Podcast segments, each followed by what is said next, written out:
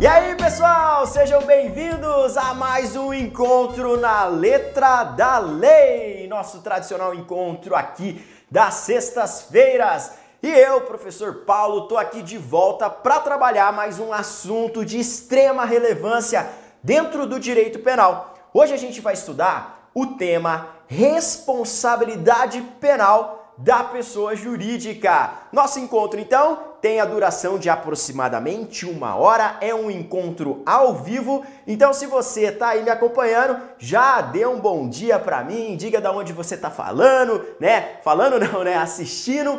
Interage aí comigo. Se você tiver alguma dúvida ao longo do percurso da nossa aula, eu quero que você não deixe isso passar. Manda para mim que no final da aula eu vou responder tudo que for me encaminhado, beleza? Olha só, a gente vai trabalhar primeiro a questão envolvendo a, a, pergunta se pessoa jurídica ela pode praticar um crime no Brasil, né? Então, pessoa jurídica ela pode ser sujeito ativo?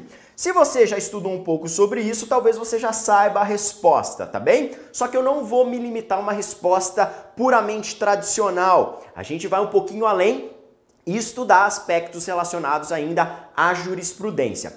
Outra questão muito boa que a gente vai responder ao longo do nosso encontro é se pessoa jurídica pode ser vítima de crime contra a honra.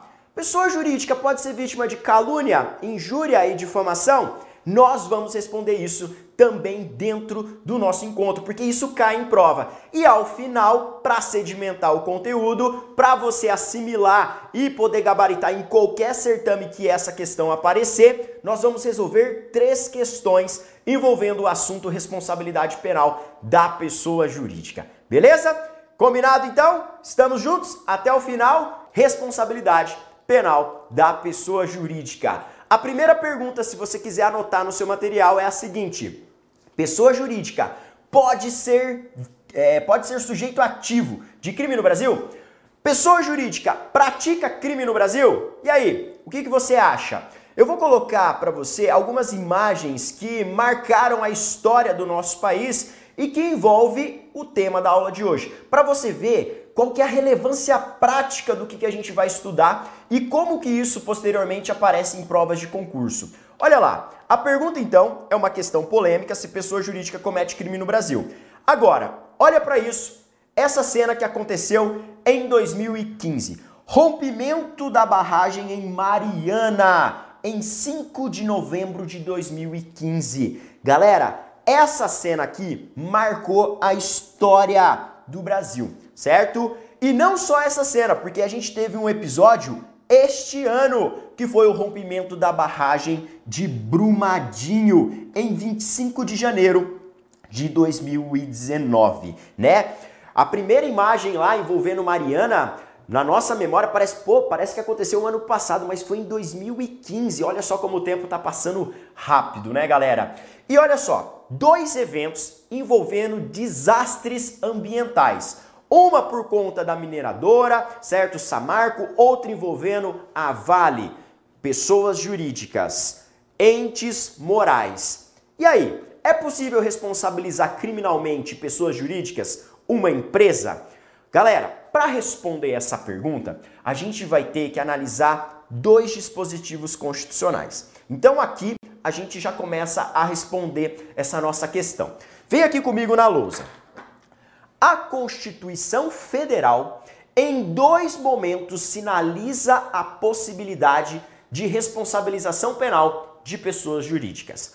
A Constituição Federal, então, o texto constitucional, em dois momentos, fala sobre a questão de direito penal e empresas.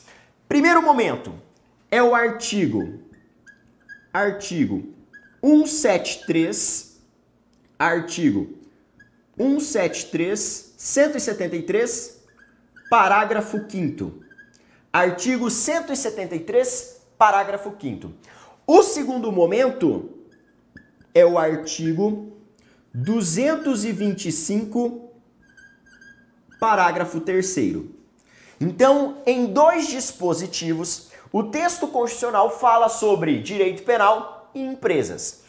O primeiro dispositivo constitucional, 173, ele está alocado na parte que a Constituição cuida sobre a ordem econômica. Sobre a ordem econômica. A Constituição fala lá sobre a ordem econômica, financeira e economia popular. Então, ordem econômica, financeira e economia popular. E nesse dispositivo, para boa parte da doutrina, a Constituição sinaliza que pessoa jurídica pode praticar crime contra a ordem econômica, financeira e economia popular. Tá bem? Então, o nosso texto constitucional sinaliza, nesse primeiro momento, a responsabilidade penal no tocante a esse assunto. Num segundo momento, você vai ver que a Constituição fala lá no 225 sobre o meio ambiente. Então, essa parte aqui toca ao meio ambiente. Meio ambiente. Para quem estuda direito ambiental, né, sabe muito bem que esse dispositivo constitucional é de extrema relevância, começando pelo caput, os parágrafos. Mas no parágrafo terceiro, o texto constitucional sinaliza que pessoas jurídicas podem praticar crime contra o meio ambiente e sinaliza que o Brasil vai tomar uma postura de criminalizar determinados comportamentos relacionados a atos praticados por pessoas jurídicas. Então, para a gente esclarecer aqui, em dois momentos a Constituição sinaliza a possibilidade de responsabilidade. Artigo 173, parágrafo 5 artigo 225, parágrafo 3 Como a nossa aula é na letra da lei, eu quero que você leia comigo agora esses dois dispositivos. Confere aí comigo na lousa, então, a redação primeiro do artigo 173. Olha lá. A primeira parte aqui, então que eu citei para vocês, diz o seguinte: Ressalvados os casos previstos nesta Constituição, a exploração direta de atividade econômica pelo Estado só será permitida quando necessária aos imperativos da segurança nacional ou de relevante interesse coletivo conforme definidos em lei. Beleza.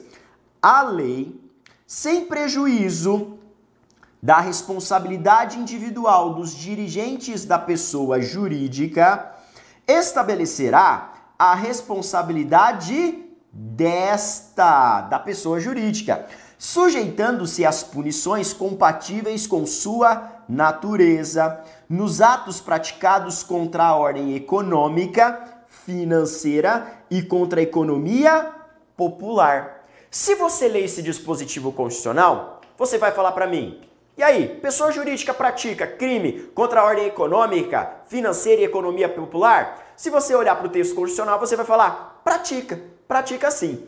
Acontece que tem um problema aqui. Qual que é o problema, professor? Esse dispositivo, ele não tem uma regulamentação infraconstitucional. Não basta a Constituição falar para nós que pessoa jurídica pratica crime. Eu preciso ter uma lei federal que passou lá pelo Congresso Nacional que disciplina para nós quais são os atos praticados por pessoas jurídicas contra a ordem econômica, contra a ordem financeira, contra a economia popular. E adivinha, essa lei existe? Essa lei não existe. A gente não tem o que? Uma lei regulamentando quais são os crimes que pessoas jurídicas praticam contra esses bens. Economia popular, ordem financeira e aí e assim por diante, beleza? E aí o que, que acontece? Nessa situação aqui, a gente não pode afirmar que pessoa jurídica pratica crime contra a ordem econômica, contra a ordem financeira, contra a economia popular. A gente não pode porque não existe lei federal aqui disciplinando sobre esse nosso conteúdo. Então, carecendo de lei, a gente esbarra num princípio tanto constitucional como previsto lá no artigo 1 do Código Penal. Se eu não tenho uma lei anterior definindo o que é o crime, é possível responsabilidade penal? Não. Isso aí é o que anuncia para nós o princípio da legalidade, ou para alguns, o princípio da reserva legal. Então, como a gente não tem uma lei federal disciplinando esse dispositivo, logo não podemos afirmar que no Brasil pessoa jurídica pratica crime contra a ordem econômica, contra a ordem financeira e contra a economia popular. Então, galera, é importante você anotar aí o seguinte, que não há uma lei regulamentando esse dispositivo. Não há uma lei regulamentando esse dispositivo. Por via de consequência, a gente esbarra no princípio da legalidade e aí não consegue punir pessoa jurídica nesse ponto. Tudo bem? Beleza? Professor, mas olha só, você está falando que a gente só não pode punir porque não tem uma lei federal. E se o Congresso Nacional se reunir, você mandar uma proposta lá, mandou a proposta de lei, passou pelo Congresso, saiu uma lei uma lei que cuida dos atos praticados por pessoas jurídicas contra a ordem financeira, por exemplo, e que ensejam responsabilidade penal. Aí a gente vai poder falar que existe responsabilidade penal de pessoas jurídicas nesse ponto? Aí sim. Então é perfeitamente possível que ao longo dos próximos anos seja aprovada uma lei federal disciplinando essas condutas e aí a gente vai poder ampliar o Instituto da Responsabilidade Penal da Pessoa Jurídica. Entendeu? Mas enquanto essa lei não existe, não há lei, então não há crime. Fácil? Tudo bem? E o que fala o artigo 225, parágrafo 3 Aqui, a Constituição ela está cuidando lá do meio ambiente, né? E aí o que, que a gente tem nesse dispositivo? Acompanha comigo. Todos têm direito ao meio ambiente ecologicamente equilibrado, bem de uso comum do povo e essencial à sadia qualidade de vida, impondo-se ao poder público e à coletividade o dever de defendê-lo e preservá-lo para as presentes e futuras gerações. Cara, esse dispositivo ele é maravilhoso, ele é lindo, ele parece uma poesia, não parece? Isso aí é o direito ao meio ambiente que está regulado, né? Se sua prova, por exemplo, exige o conhecimento de direito ambiental, isso cai muito na hora da prova, certo? A redação desse artigo 225 caput. Para nós do crime aqui, o que, que interessa? É o parágrafo terceiro. Olha aqui. As condutas e atividades consideradas lesivas ao meio ambiente sujeitarão os infratores, pessoas físicas ou jurídicas, a sanções penais e administrativas, independentemente da obrigação de reparar os danos causados. E aí, meu amigo, se você lê esse dispositivo constitucional, o que, que você vai falar? Pessoa jurídica pratica crime contra o meio ambiente? Sim, a Constituição fala que haverá responsabilidade penal, tanto de pessoa física, certo? Como de empresa, né? Ente moral. Agora, esse dispositivo, seguindo o raciocínio da análise do primeiro ali que a gente analisou, tem uma lei que disciplina quais são os atos praticados por pessoas jurídicas? Tem uma lei federal que fala que pessoa jurídica pratica assim crime ambiental? Tem, galera tem e essa lei existe. Essa lei aqui, ela é muito importante. É uma lei muito importante porque é a lei que disciplina os crimes ambientais. É a lei 9605. É a lei 9605. E nessa lei você vai encontrar os crimes que são praticados por pessoas físicas, então por você, uma pessoa natural, ou por empresas. Então nessa lei você vai encontrar quais são então os crimes que podem ser praticados, seja por pessoas físicas, seja por pessoas jurídicas. Fácil? Beleza? Então, em resumo, nós podemos falar aqui no Brasil, é possível responsabilizar penalmente uma pessoa jurídica? A resposta atual é que Sim, desde que seja por crime ambiental. Então, de acordo com esse panorama que eu acabei de apresentar para vocês, a Constituição, por exemplo, ela sinaliza a responsabilidade contra a ordem econômica, financeira e economia popular. Ela sinaliza contra o meio ambiente. Mas o primeiro dispositivo não possui uma lei regulamentando, uma lei infraconstitucional. E aí a gente esbarra no princípio da legalidade. Não pratica crime dessa natureza. Agora, esse dispositivo aqui, ele tem, gente, uma lei federal disciplinando, a Lei 9.605, que cuida dos crimes ambientais. E lá você encontra as condutas que são praticadas por pessoas jurídicas. Logo, a resposta aqui que você tem que anotar no seu material é a seguinte: pessoa jurídica pratica crime ambiental e somente crime ambiental. Por exemplo, pratica contra, crime contra a ordem tributária, certo ou errado? Errado se cair na prova. Pratica crime contra a ordem econômica? Errado. Pratica crime ambiental? Pratica, tá certo. Pratica homicídio, furto? Não. Isso aí são atos só praticados por pessoas físicas. Fácil? Tudo bem até aqui? Beleza. Vamos olhar também agora, porque o nosso quadro é na letra da lei, a redação de alguns dispositivos da lei que cuida sobre os crimes ambientais. Dessa lei aqui, ó. Eu vou trazer alguns dispositivos principais, porque isso pode cair na prova. Isso pode cair na prova como parte de legislação penal extravagante. Então, se seu concurso cobrar leis especiais, fica ligado com o que você vai ler agora.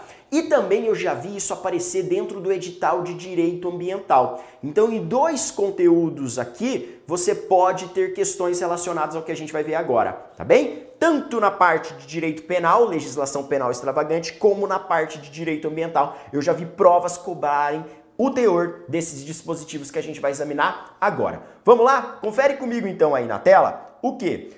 A lei dos crimes ambientais. E eu não pensei todos os artigos, eu só pensei os que interessam ao nosso conteúdo com relação à pessoa jurídica. Então vamos lá comigo, olha só. Primeiro dispositivo que eu quero destacar para vocês é o artigo 3 O que que fala? As pessoas jurídicas serão responsabilizadas administrativa, civil e penalmente, conforme disposto nesta lei nos casos em que a infração seja cometida por decisão de seu representante legal ou contratual, ou de órgão colegiado, no interesse ou benefício da sua atividade. Então perceba, há uma tríplice responsabilidade aqui da pessoa jurídica. Ela responde lá perante o direito administrativo, ela responde perante o direito civil e também responde aqui no direito penal. Beleza? Essa é a redação do artigo 3 Fica ligado com ele. Agora, olha o parágrafo único. A responsabilidade penal das pessoas jurídicas não exclui as das pessoas físicas, autoras, coautoras ou partícipes do mesmo fato. Então, a lei é clara que a pessoa jurídica responde penalmente. Mas o cidadão, pessoa natural, ele não vai sair isento nessa brincadeira. Ele também, se de algum modo ele concorreu, né, foi coautor, foi, par, foi partícipe, esse cara também vai ter responsabilidade penal. Então responde penalmente o ente moral, a pessoa física, ou melhor, a pessoa jurídica, em concurso com a pessoa física. Então pessoa jurídica mais pessoa física respondem penalmente. Beleza? O que mais fala essa lei aí que é importante eu destacar para vocês? As penas relacionadas às pessoas jurídicas. Olha que interessante. Ô louco, professor, será que dá para prender uma empresa? É óbvio que não, né? Não dá para colocar ela dentro de uma penitenciária. E afinal de contas, quais seriam as sanções aplicadas às pessoas jurídicas? As penas aplicáveis são as seguintes: as penas aplicáveis isolada, cumulativa ou alternativamente às pessoas jurídicas de acordo com o dispositivo no artigo 3 são, olha só quais são as sanções que a gente aplica às empresas. Eu posso aplicar multa, eu posso aplicar pena restritiva de direitos, eu posso aplicar aqui, ó, prestação de serviços à comunidade. São sanções que eu posso aplicar às empresas. Que mais? Olha só. Dispõe o artigo 22 as penas restritivas de direitos, as penas restritivas de direitos da pessoa jurídica são suspensão parcial ou total de atividades, interdição temporária de estabelecimento, obra ou atividade, proibição de contratar com o poder público, bem como dele obter subsídios, subvenções ou doações. Então, olha só, eu tenho três penas que dá para aplicar para as pessoas jurídicas: multa restritiva de direitos e prestação de serviço à comunidade. E o 22, ele fala lá quais são as restritivas. E aí você tem lá suspensão da atividade da empresa, interdição temporária do estabelecimento, proibição de contratar com serviço público, né? Alguns autores, só a título de curiosidade, pessoal, falam o seguinte aqui, ó. É interessante essa posição e para título de curiosidade, quando você tem a suspensão total das atividades aqui, alguns autores falam que essa seria a pena de morte aplicada à pessoa jurídica. É um pouco forçado, né? Porque eles pegam e fazem um link com o texto constitucional. Porque se você abrir o texto constitucional, você vai lembrar lá comigo. A Constituição Federal ela veda penas de caráter de ponto. Daí tem lá pena de morte, vírgula, salvo em caso de guerra declarada. Então, pena de morte a princípio é vedada no Brasil. Tem exceções? Tem, em caso de guerra declarada, né? Por exemplo, crimes praticados por militares. Alguns crimes, por exemplo, traição, cobardia, são crimes que são punidos em grau máximo com pena de morte, mas precisa estar perante uma guerra. Agora, existem exceções fora disso?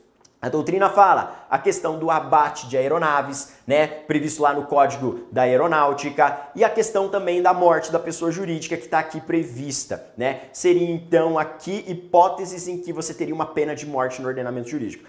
Eu acho que é um pouco forçado, né? Porque esse dispositivo constitucional, ele tá falando ali sobre pessoas físicas, né? Em prol do princípio da humanidade. Daí você garante ao cidadão a vedação de pena de morte, via de regra, né? Pena perpétua, pena cruel, pena de banimento e assim por diante. Entendeu? Então, só a título de curiosidade para você saber que tem cara, tem uns loucos por aí que falam que isso aqui seria uma exceção aí à questão da pena de morte. Tudo bem? Beleza? Vamos adiante. Próximo ponto. Parágrafo 1.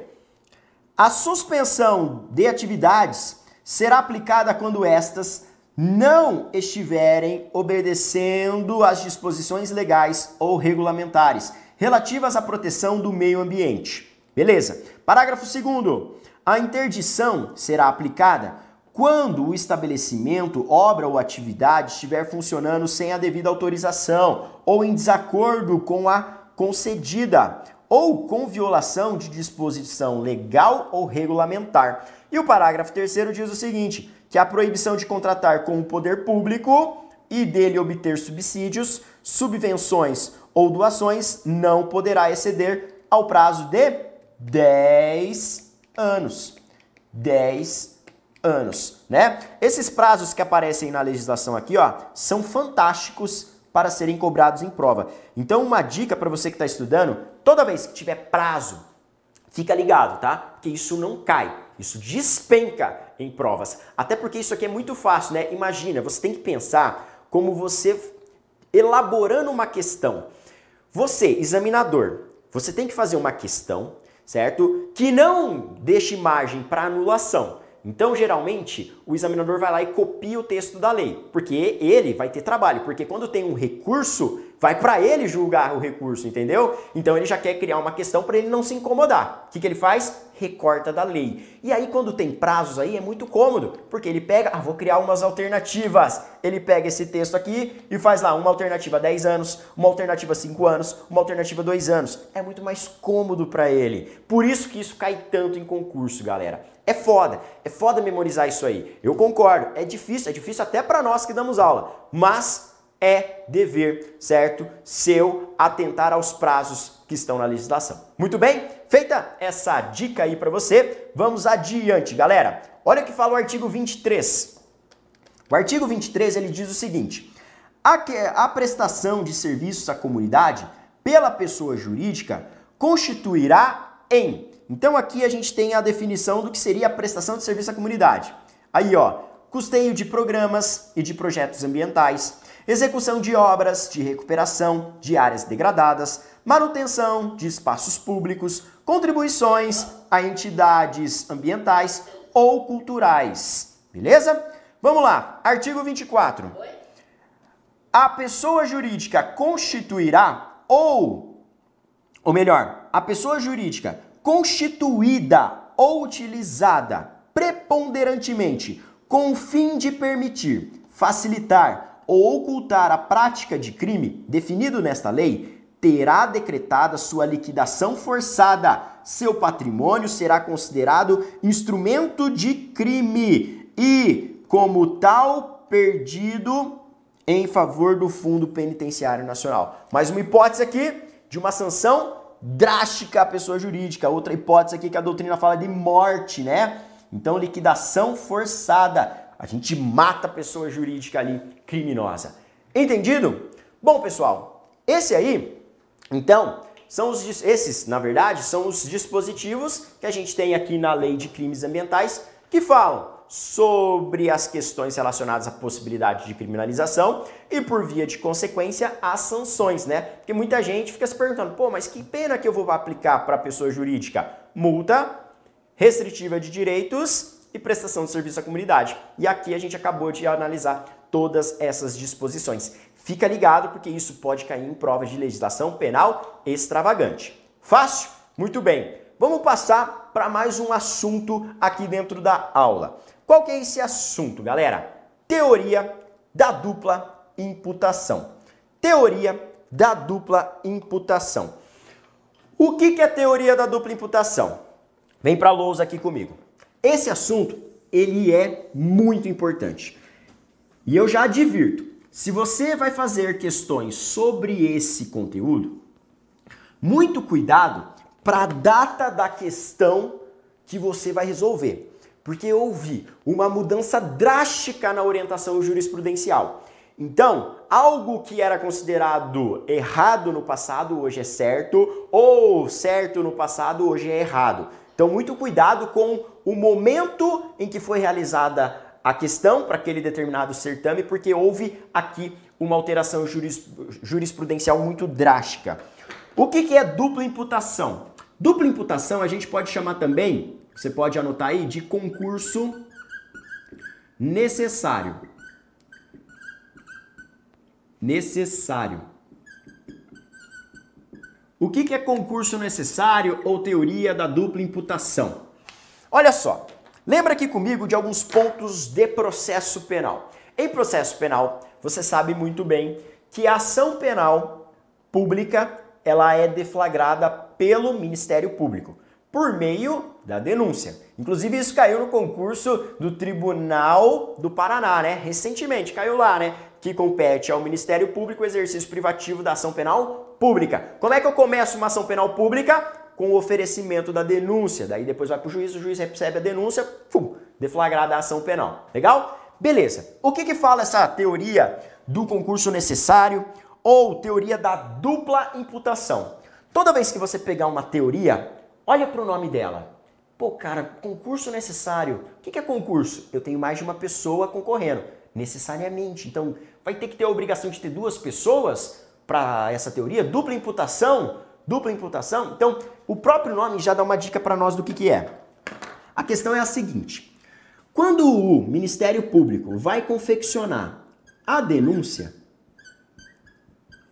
a denúncia, então quando o promotor vai fazer a denúncia, de acordo com essa teoria, quando ele for denunciar uma pessoa jurídica pela prática de um crime ambiental, necessariamente ele tem que colocar como réus aqui a pessoa jurídica a pessoa jurídica e ao mesmo tempo em paralelo ela tem, o Ministério Público tem que apontar quem que é a pessoa física responsável pelo dano ambiental.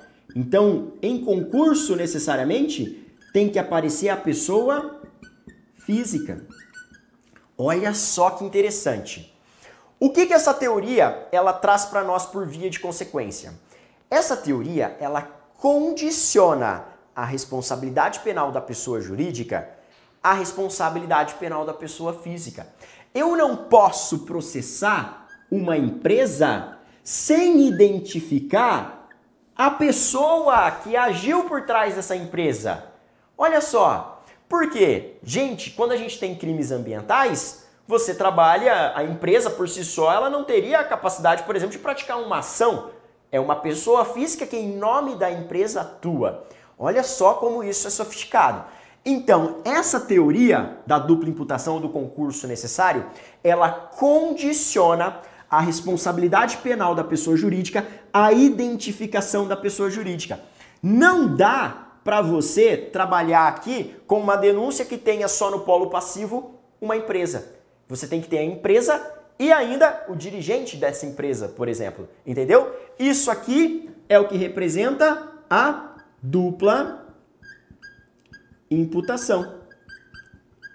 Dupla imputação. Se você quiser anotar no seu material, você pode falar, por consequência da dupla imputação, a gente condiciona a responsabilidade penal da pessoa jurídica à identificação da pessoa física. Beleza? Tudo bem até aqui? Maravilha! Então, essa é a ideia da dupla imputação. Isso é adotado pelos nossos tribunais? Sim ou não? Gente, eu vou trazer para você agora um julgado do STJ com uma orientação antiga, tá bem? E você vai ver o seguinte aí, ó, no seu material de apoio tem essa emenda. Então você vai ver aqui, ó, orientação anterior. Lá em 2013 e antes de 2013. Dizia o seguinte o STJ: para a validade da tramitação do feito, ou melhor, de feito criminal, em que se apura o cometimento de delito ambiental, na peça exordial, ou seja, essa peça exordial é a mesma coisa que denúncia, tá bem? Peça exordial, então esse termo aqui é a mesma coisa que denúncia, deve ser denunciados tanto a pessoa jurídica como a pessoa física, sistema ou teoria da dupla imputação, mas a gente já viu que isso também pode aparecer como concurso necessário. Eu já vi provas cobrando dupla imputação como sinônimo de concurso necessário. Por isso que eu coloquei aqui, tá bem? Então, o STJ está falando, precisa ter os dois lá na hora da denúncia. Isso porque a responsabilidade penal da pessoa jurídica não pode ser desassociada da pessoa física, que é quem pratica a conduta com o elemento subjetivo próprio. Quem tem o dolo aqui é o dirigente da empresa, esse cara que tem o dolo, certo? E ele usa a empresa para praticar um crime, por exemplo, de natureza ambiental. Entendeu? É ele que tem o dolo ou ele que trabalha de modo imprudente, né? Por exemplo. Então é esse cara que tem um elemento subjetivo, beleza? Beleza. Professor, o que, que aconteceu? Essa é a orientação anterior. Então, até 2013, eu já vi, por exemplo, provas cobrando esse assunto e falava que os tribunais superiores adotam a teoria da dupla imputação. Até 2013 isso estava certo. Acontece que mudou a jurisprudência radicalmente e hoje derrubaram essa teoria. Olha comigo aqui na tela um acórdão que foi o grande case que foi do STF e depois o STJ em outros julgados passou a adotar. Eu trouxe dois julgados aqui de exemplo para você. Olha só, STF, atual orientação. Então, Supremo Tribunal Federal. Olha só o que o STF falou. O artigo 225, parágrafo 3 da Constituição Federal não condiciona a responsabilização penal da pessoa jurídica por crimes ambientais a simultânea persecução penal da pessoa física em tese responsável no âmbito da empresa. Pô, ele está falando exatamente o oposto do STJ, né? Ele fala que não, não condiciona. Olha só, a norma constitucional não impõe a necessária dupla imputação Condicionar a aplicação do 225, parágrafo 3 da Carta Política a uma concreta imputação, também à pessoa física, implica em devida restrição da norma constitucional, expressa a intenção do constituinte originário não apenas em ampliar o alcance das sanções penais, mas também de evitar a impunidade nos crimes ambientais, frente às imensas dificuldades de individualização dos responsáveis internamente às corporações, além de reforçar a tutela do bem jurídico ambiental. Olha só que interessante o que o STF falou. E ele acrescenta ainda o seguinte: tal esclarecimento relevante para fins de imputar determinado delito à pessoa jurídica, não se confunde, todavia, com subordinar a responsabilização da pessoa jurídica à responsabilização conjunta e cumulativa de pessoas físicas envolvidas. Em não raras oportunidades, as responsabilidades internas pelo fato estão diluídas e parcializadas de tal modo que não permitirão a imputação da responsabilidade penal individual. Isso é de 2014. O que, que você tem que anotar no seu material? Em 2014, tum, mudou a jurisprudência. O STF falou, isso aqui a gente não adota. Em outras palavras, o que, que o STF falou resumindo todo esse discurso técnico aqui? Ele falou o seguinte, gente, para identificar o dano ambiental, o crime ambiental, é fácil. É fácil você localizar onde houve o crime ambiental? Visualizar o dano? Olha só, não à toa eu trouxe essas fotos aqui para você. Vou pegar aqui, ó, olha aqui para mim. O dano ambiental é fácil de visualizar? Olha aí na tela. É fácil de ver o dano ambiental? É fácil de ver o dano ambiental? Porra, professor, é muito fácil. Todo mundo viu, dá para ver até do espaço, né, de imagem de satélite. O mundo inteiro viu o dano ambiental. Agora, achar o cidadão, a pessoa que foi responsável por romper essa barragem, que agiu, por exemplo, com negligência, e aí por isso a barragem rompeu. É fácil, meu amigo. Gente, isso é uma tarefa muito difícil, mas muito difícil. Em outras palavras, o STF falou que é uma tarefa tão difícil, se não impossível, dentro de uma empresa. Por isso que ele fala da responsabilidade interna, tá bem? E não tem como você condicionar a responsabilidade, por exemplo, de uma empresa, por exemplo, da Vale, a identificação de quem foi o responsável, do dirigente da empresa, do engenheiro responsável ali por formatar a barragem. Então não dá para condicionar a responsabilidade penal da empresa a identificar a pessoa física, porque às vezes a gente não vai achar a pessoa física. E aí a pessoa jurídica vai ficar impune? Daí o STF falou negativo. Por isso, os tribunais derrubaram essa tese aqui. Hoje, não mais a gente adota a teoria da dupla imputação. Hoje eu não preciso, no momento de denunciar uma empresa, tá lá no polo passivo, pessoa jurídica e pessoa física é perfeitamente possível que o Ministério Público ofereça denúncia tão somente contra a pessoa jurídica, a empresa, o ente moral. Entendeu? Beleza? É muito fácil a gente achar o dano, mas achar a pessoa física produtora desse dano não é à toa, galera, que a gente não vê mais notícias sobre isso, né? Achar quem que é a proprietária dessa barragem aqui é fácil, certo? A empresa é fácil. Agora, quem que foi o fulano que concorreu para isso? É fácil? É uma tarefa difícil, se não impossível. Por isso, a gente não adota mais a teoria da dupla imputação e o STF fez escola no STJ. Eu quero trazer para vocês agora aqui um acórdão do STJ lá de 2014, então de um ano para outro ele mudou a orientação e essa é a orientação atual. É isso que você tem que assinalar em provas de que a pessoa jurídica também denunciada deve permanecer no polo passivo da ação penal. Alerta-se em obter dictum que a primeira turma do Supremo Tribunal Federal reconheceu a necessidade da dupla imputação nos crimes ambientais que viola o artigo 225, parágrafo 3 né? Então, o STF falou que viola a dupla imputação, viola a redação do 225, parágrafo 3 Ou seja, Dupla imputação caiu por terra. Dupla imputação caiu por terra, não adotamos mais. Em resumo, o que você pode anotar no seu material? Hoje, uma pessoa jurídica pode ser responsabilizada sem a necessidade da identificação da pessoa física. Não está mais condicionada a responsabilidade penal da empresa à identificação, por exemplo, do dirigente da empresa. Beleza? Isso você tem que marcar em prova. Isso cai, galera. A gente já vai ver uma questão que envolve esse tipo de conhecimento. Legal? Fácil? Beleza. Então, pessoal, a gente pode agora responder outra questão muito legal que cai muito em concurso.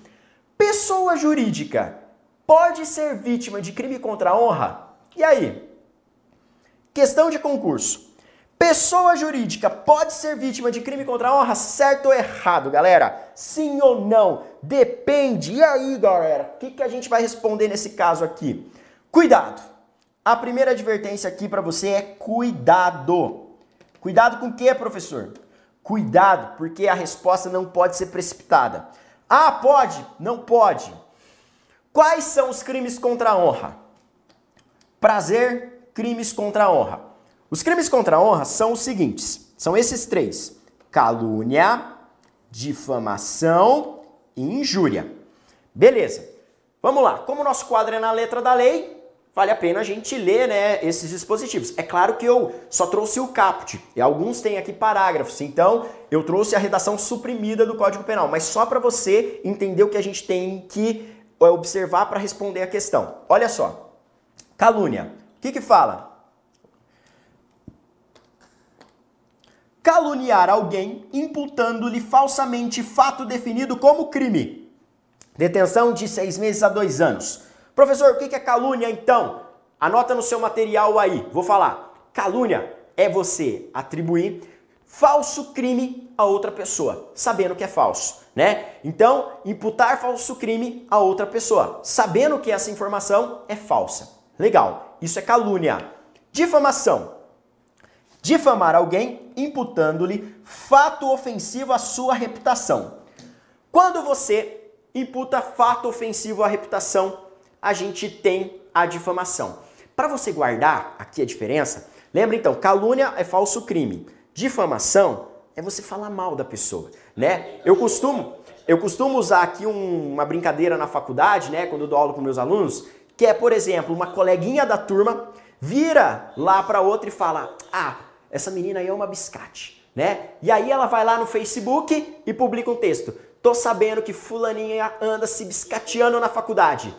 Isso aí é o quê? Isso aí é difamação, beleza? Fala mal, beleza. Imputou crime, aí é a calúnia. Injúria. Injúria, gente, é o quê? Injuriar alguém ofendendo-lhe a dignidade ou decoro. Injuriar alguém, galera, é você atribuir qualidade negativa. Em outras palavras, é o xingamento. Você xingar a pessoa, ô seu bosta, ô seu burro, você estuda, estuda e não sai do lugar, né? Seu burro. Isso aí é o quê?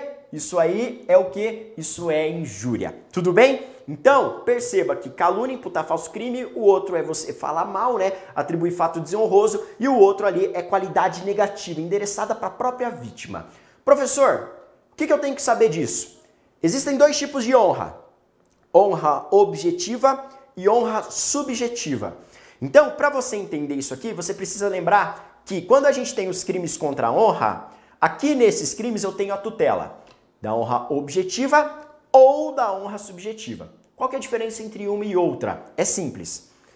A honra objetiva representa a sua imagem perante terceiros, o que os outros pensam de você. A honra subjetiva, ela está relacionada a algo interno.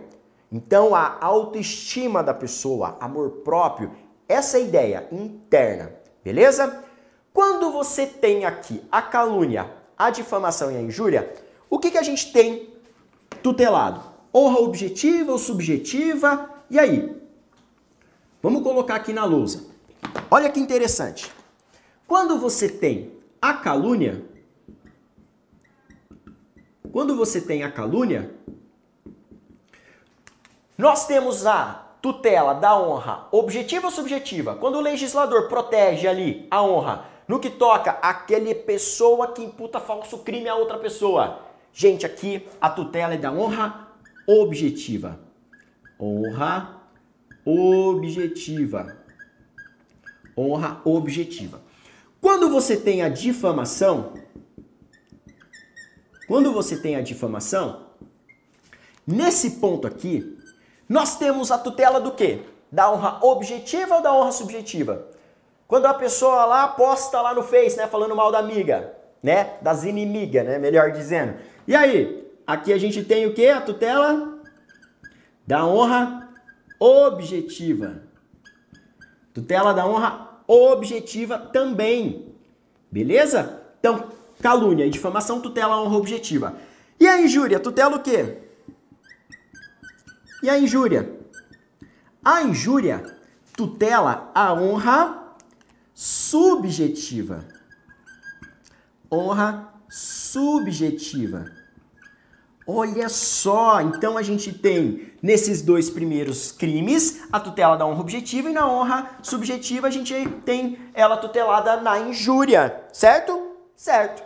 Beleza. Isso é tão importante, galera, porque se você for estudar crimes contra a honra, isso aqui sabe de que forma é cobrado em provas? Vai falar, quando se consuma a calúnia, a difamação e a injúria? Depende, depende. A calúnia e a difamação, ela se consuma quando terceiros tomam conhecimento da informação, né? Ou do crime falsamente imputado ou do fato desonroso. Enquanto, enquanto terceiros tomam, então, esse conhecimento, a gente tem a consumação desses crimes. Porque nesses crimes, a gente tem a tutela da honra objetiva, o que os outros pensam da vítima, entendeu?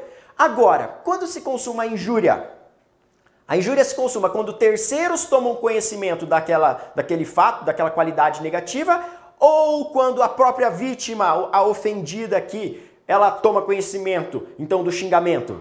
É no momento que a vítima toma conhecimento do xingamento, né? Da ofensa, da qualidade negativa que lhe foi atribuída. Então, a injúria, o momento de consumação é diferente da calúnia e da difamação, porque a tutela da honra aqui é diferente terceiros, imagem perante terceiros, autoestima. Entendeu? Se você entende isso, faz sentido e você não erra nenhuma questão relacionada a crime contra a honra. Legal? Gostou dessa dica? Beleza. Professor, o que isso tem a ver com a pessoa jurídica ser vítima de crime? Tem tudo a ver. Responde aqui comigo.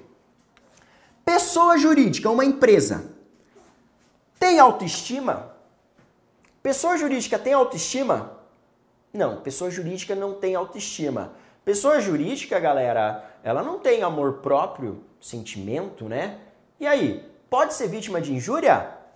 Pessoa jurídica não pode ser vítima de injúria, porque ela não detém honra subjetiva. Pessoa jurídica não tem, então ela pode ser vítima de injúria? A resposta é negativa. Pessoa jurídica pode ser vítima de difamação? Pessoa jurídica tem uma imagem a zelar? Você, se tem uma empresa, sua empresa tem direito à imagem?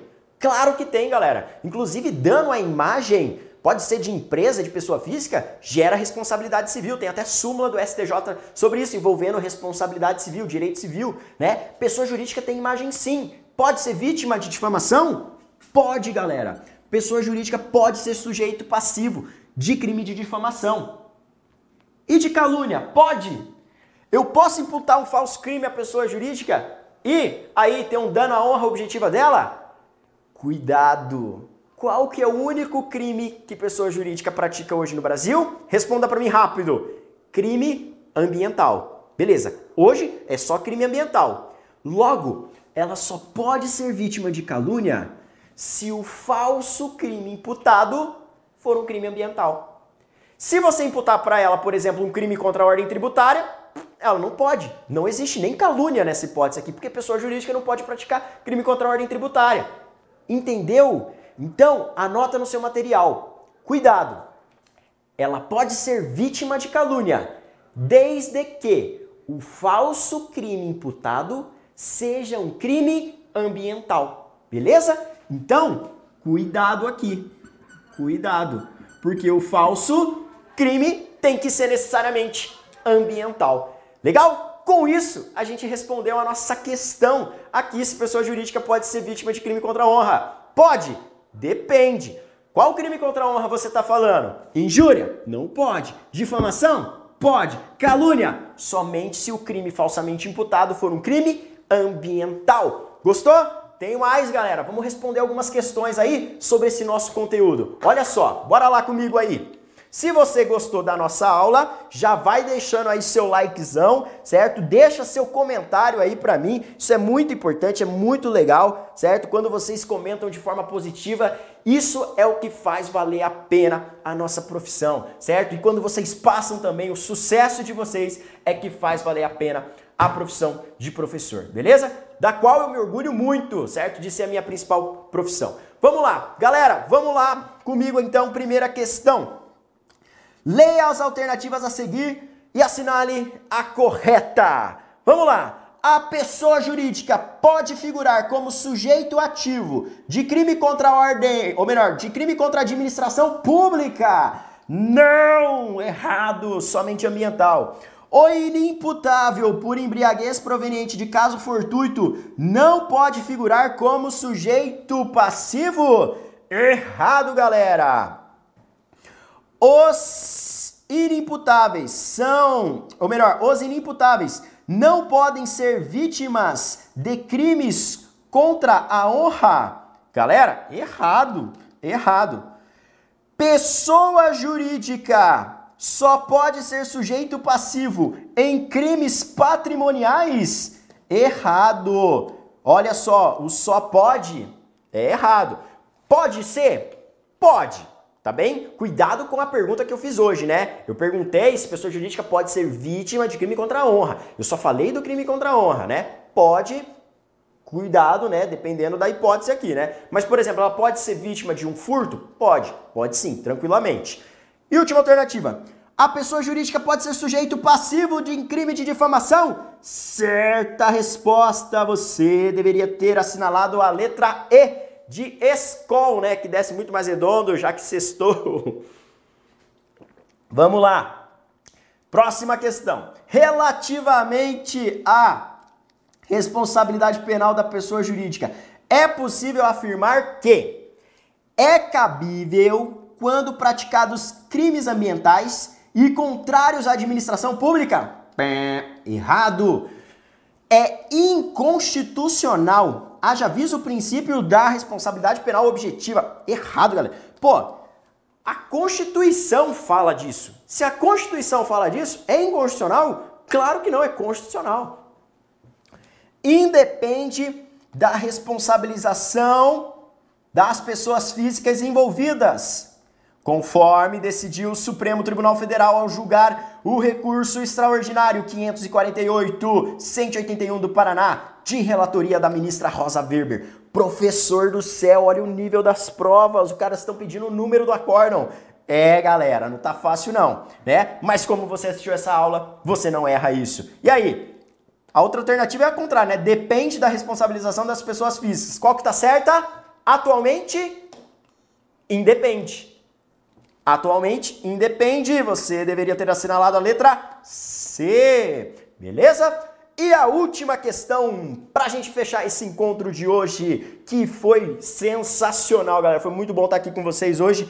Nossa última questão, considere as alternativas, né, relativas à responsabilidade penal da pessoa jurídica. Vamos lá, essa questão, esse tipo de questão é o que eu acho mais difícil. É uma sacanagem. Por quê? Tem lá ponto 1, 2, 3, 4, 5. E aí vem as alternativas e ó, nossa, isso aqui é muito complicado, né? Isso aqui é muito complicado, porque esse tipo de questão não dá margem, né? Ou o cara sabe ou ele fica na dúvida, pô, chutar aqui é muito complicado. Mas vamos lá, vamos responder. O sistema penal brasileiro admite a responsabilidade penal das pessoas jurídicas para os crimes ambientais. Opa! E crimes contra a ordem tributária? Errado, galera! Não pratica crime contra a ordem tributária. É absurdamente sedutora essa alternativa. Essa alternativa é absurdamente sedutora. Aquela pessoa que nunca assistiu essa aula, por exemplo, ela vai marcar que isso aqui dá certo, tá? Porque vai pensar, pô, pessoa jurídica pode sonegar tributo, né? Faz sentido. Pã, errou. Beleza? Vamos lá. A responsabilidade penal da pessoa jurídica segue a teoria do concurso necessário. Opa! Segue. Segundo a jurisprudência do Supremo Tribunal Federal, devendo o Ministério Público denunciar a pessoa natural e a pessoa jurídica sob pena de inépcia da peça acusatória? Errado, galera. Entendimento aqui é no sentido contrário. Afastou-se a teoria da dupla imputação.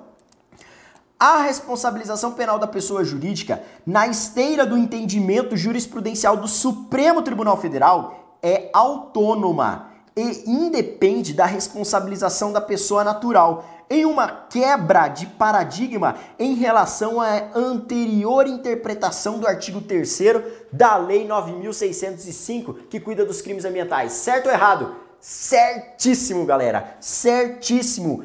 perfeitamente em consonância com o entendimento do Supremo Tribunal Federal que a gente falou aqui na aula de hoje. Vamos lá, a questão não para por aí, né? É enorme. A responsabilidade penal das pessoas jurídicas é inconstitucional? Pé, errado, pois viola o princípio da culpabilidade. Não, galera, não. Para fins de prova, não. A culpabilidade da pessoa jurídica está fundada no descumprimento dos deveres e obrigações de organização e funcionamento da empresa. Perfeito! E aí, estão corretos? Quais os itens? Os itens 3 e 5. Alternativa correta, letra B. Letra B. Com isso, fechamos, fechamos o nosso hall de questões. Já chegamos às, oh, ao meio-dia, né? Começou às 11 então, galera, eu quero agradecer vocês a participação na aula do fundo do meu coração. Espero que essa aula tenha sido extremamente proveitosa e eu garanto, a gente esgotou praticamente tudo que pode cair em provas objetivas sobre esse assunto, né? Esgotamos. Objetiva. Agora, vou ser bem sincero. Se você pretende um concurso de um nível mais elevado, se você cursou direito, tá indo para o campo acadêmico e tá assistindo essa aula, eu fico feliz porque esse tema ele também é muito debatido na academia.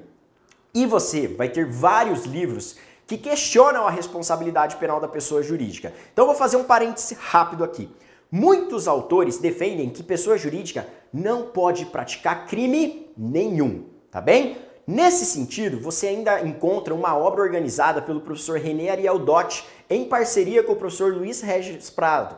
Esses dois professores aí e mais uma centena de autores, né? Destaco ali também o professor Zaffaroni, que adota esse sentido, o professor Juarez Cirino dos Santos, né? Então, muitos nomes, muitas autoridades do direito penal defendem que não há responsabilidade penal da pessoa jurídica em hipótese alguma. O professor César Roberto Bittencourt fala que não pode ela é inconstitucional. Mas isso seria para uma prova dissertativa. Você sustentar que, por exemplo, parte da doutrina defende que pessoa jurídica não pratica crime nenhum. A responsabilidade penal sempre é de pessoa física, pessoa natural. Afinal de contas, pessoa jurídica não tem braço, ela não tem perna, certo? Ela não pensa. Então eles defendem três argumentos que são bem fortes e bem sedutores. Primeiro, não pode ter responsabilidade penal de empresa por ausência de capacidade de ação, por ausência de capacidade de pena, porque quando você pensa em direito penal, você pensa em pena privativa de liberdade, e a gente viu que as penas aplicadas a pessoas jurídicas não têm privativa de liberdade, não dá para colocar uma empresa numa penitenciária. Então, ó, ausência de capacidade de ação, ausência de capacidade de culpabilidade, ou melhor, ausência de capacidade de pena e ausência de capacidade de culpabilidade. Porque pessoa jurídica não tem um aspecto psicológico, ela não tem poder de autodeterminação. É uma pessoa física que age em nome da pessoa jurídica.